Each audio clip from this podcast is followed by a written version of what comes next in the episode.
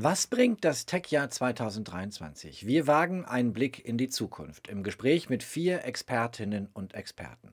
Überlebt Twitter das kommende Jahr? Profitieren alternative Plattformen wie Mastodon von dieser Schwäche?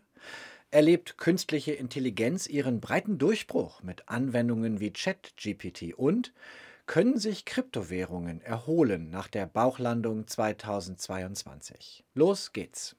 Das war alles andere als eine friedliche Übernahme. Elon Musk kam mit Waschbecken zu Twitter. Let that sink in wohl ein Wortwitz und schnell sank die Zahl der Mitarbeitenden. Tausende verloren ihre Jobs.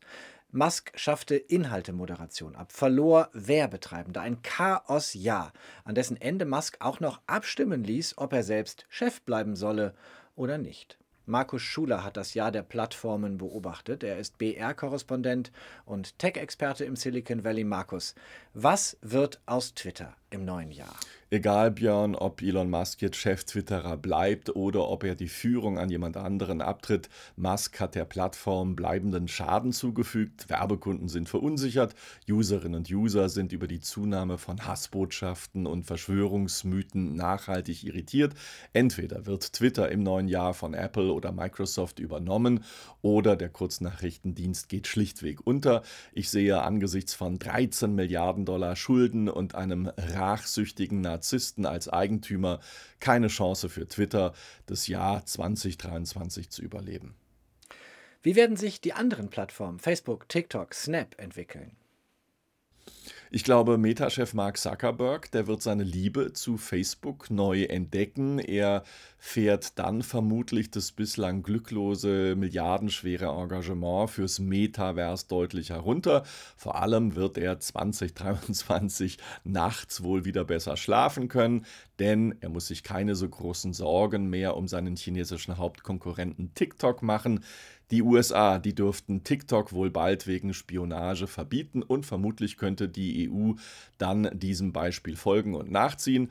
Schon mehr muss sich Zuckerberg äh, Sorgen machen um die französische Fotoplattform BeReal. Die könnte ihm, die Userinnen und User bei Instagram, streitig machen. Große Nutzerzuwächse sind bei den Social-Media-Plattformen aber nicht mehr zu erwarten. Wenn überhaupt, gibt es äh, nur noch Seitwärtsbewegungen, wo ein Netzwerk dem anderen Netzwerk äh, Nutzerinnen und Nutzer wegnimmt. Naja, und was ist nochmals Snap? Gibt es die noch? Danke, Marco Schuler im Silicon Valley. Snapchat, der Aktienkurs massiv gesunken. Nach wie vor schreibt das Unternehmen Millionenverluste, bei der Zahl der Nutzenden abgehängt von den meisten anderen Plattformen. Des einen Leid, Twitter, ist des anderen Freud. Wir haben beobachtet, dass 2022 viele Menschen die Plattform gewechselt haben. Mastodon hat die Zahl der Nutzenden verdoppelt. Gründer Eugene Rochko freut sich in einem Mastodon-Post, aber etwas mehr als eine Million täglich aktiv Nutzende sind nichts gegen die großen Plattformen. Lea Oswald betreibt die Mastodon-Instanz chaos.social und beschäftigt sich seit Jahren mit Alternativen zu Facebook, Twitter und Co. Wird 2023 das Jahr der alternativen Plattformen? Ja, ich glaube, wir sehen gerade sehr, sehr deutlich, welche Probleme die großen Plattformen mit ihren äh, monolithischen Strukturen haben die von ähm, multinationalen Konzernen geführt werden. Und das nicht zuletzt, weil jetzt gerade eine Person äh, Twitter übernommen hat, ähm, die da sehr fragwürdige Entscheidungen trifft. Wir sehen halt auch einfach, dass diese Plattformen sehr, sehr viele Funktionen in sich vereinigt haben. Und das macht dann auch den Umstieg schwieriger. Äh, die Frage, die ich sehe, ist daher vor allem, was sind wir bereit zu tun, um von diesen Plattformen wegzukommen? Und letztlich wird es auch davon abhängen, wie die Politik weiterhin ähm, mit den Plattformen umgeht. Äh, da müssen wir ganz wichtig gucken, ähm, ob sie weiter wie bisher sich doch sehr, sehr positiv gegenüber den Plattformen ähm, ja, positionieren oder ob sie ähm, auch den kleinen Plattformen Chancen geben, ähm, sich selbst da irgendwas Neues aufzubauen weil viele Gesetzgebungen aktuell eben das Problem haben, dass sie für kleinere Plattformen kaum umsetzbar sind.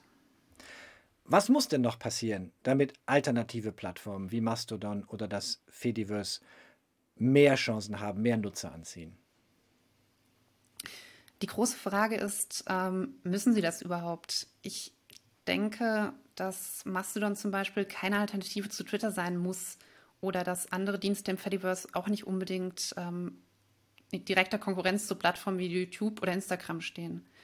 Ich glaube einfach, dass es völlig ausreichend ist, wenn die neuen Dienste ähm, andere Teilbereiche dessen erfüllen, was Menschen so suchen. Und ähm, es sollte aber definitiv einen Wechsel in der Wahrnehmung geben, dass wir vielleicht hinterfragen, ob wir weiterhin das Produkt von großen Werbekonzernen sein wollen und ob wir nicht vielleicht mit gewissen Einschränkungen und neuen Technologien etwas entwickeln können, das uns ein gerechteres oder unabhängigeres Kommunizieren ermöglicht, ohne uns an einen Anbieter und dessen ähm, Interpretation der Welt binden zu müssen. Daher sehe ich das Fediverse viel mehr als ein Netzwerk, das Dinge neu denkt und dabei weniger von wirtschaftlichen Interessen geleitet ist als die Konzerne und vielmehr auf die Bedürfnisse der Menschen eingeht. Und wenn wir den Vorteil darin erkennen, dann denke ich, können wir auch da positiv in die Zukunft schauen. Lea Oswald, Betreiberin der Mastodon-Instanz chaos.social. Ein Trend dieser Zeit, immer mehr Menschen zeigen auf Plattformen nicht ihre realen Porträts, sondern solche, die sie per künstlicher Intelligenz verändert haben mit Apps wie beispielsweise Lensa. Ein weiterer Anwendungsfall für KI ist ChatGPT, ein Sprachmodell, das Fragen beantworten und Texte generieren kann. Das haben viele ausprobiert in 2022. Svea Eckert ist die Tech-Expertin der ARD und Host des Podcasts She Likes Tech. Was erwartet uns bei diesem Thema 2023? Diese Frage habe ich heute früh gleich ähm, JetGPT gestellt und ich lese mal einen kleinen Auszug vor, was mir die KI geschrieben hat. Und zwar, es ist schwierig, genaue Vorhersagen über die revolutionären Möglichkeiten von JetGPT und KI im Allgemeinen zu treffen, da sich diese Technologien ständig weiterentwickeln und es schwierig ist, genau zu sagen, wohin sie in Zukunft führen werden. Und so weiter. Geht noch ein Stückchen, Zitat Ende.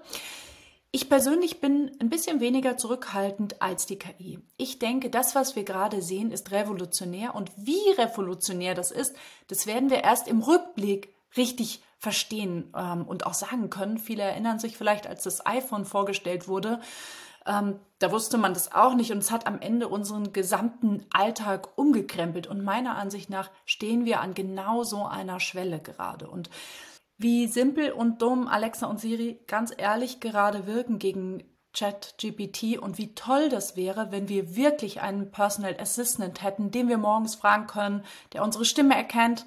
Wie sind meine Termine heute? Kannst du meine Nachricht schreiben? Kannst du eine E-Mail schreiben? Also ich denke, das ist ein Bereich, ähm, der wird kommen und da sollten wir ganz genau hinschauen. Wer über KI spricht, dem werden ja schnell die Gefahren entgegengehalten, Risiken. Welche Risiken siehst du denn jetzt konkret in dieser Phase? Was werden wir dieses Jahr, nächstes Jahr merken? Also die Gefahr sehe ich tatsächlich nicht in der Technologie, sondern die sehe ich in uns, in unserer Technikgläubigkeit. Und das heißt, wir müssen jedes Ergebnis, was wir von der KI bekommen, mit all unserem Verstand ähm, prüfen und zu gucken, ist es wirklich wahr, was uns, ähm, ja, was uns der Chatbot zum Beispiel ausgespuckt hat. Svea Eckert, Tech-Expertin der ARD und Host des Podcasts She Likes Tech. Einen kräftigen Dämpfer gab es 2022 für Kryptowährungen wie zum Beispiel Bitcoin. Die Börse FTX erlebte eine Bauchlandung, Milliardenverluste für Anleger und Investoren. Sam Bankman-Fried, eigentlich der Vorzeige-CEO der Branche, wurde auf den Bahamas festgenommen. Sandro Stark investiert mit seiner Firma selbst im Web 3 und hat den Kryptomarkt seit Jahren im Blick. Sandro, ist die goldene Kryptozeit 2023 endgültig vorbei? Ja, 2022 war ein heftiges Jahr. Es hat äh, sogenannte Washouts gegeben, wie in jedem Zyklus, wo einfach äh, Marktteilnehmer die spekulativ und unreguliert unterwegs waren, eigentlich die ganze Branche nach unten gezogen haben.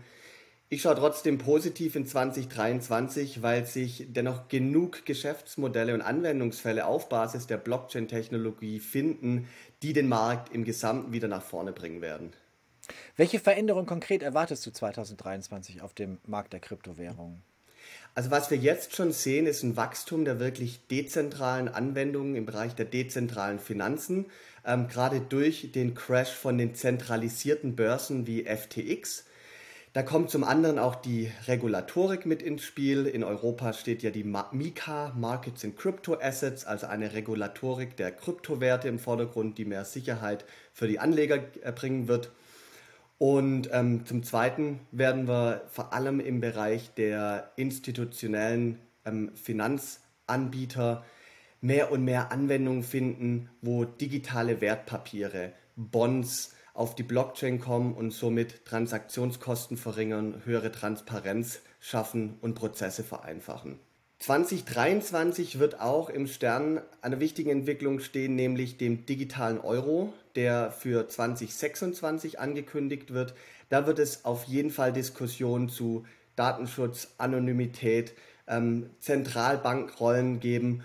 Und da glaube ich, dass sich da nochmal ganz viele neue Interessensgruppen und Use Cases bilden werden, wo die Blockchain zentral sein wird. Sandro Stark, Investor und Krypto-Experte. Und das war eine besondere Ausgabe des Tech Talks mit einem Blick ins Jahr 2023. Dann sehen wir uns wieder.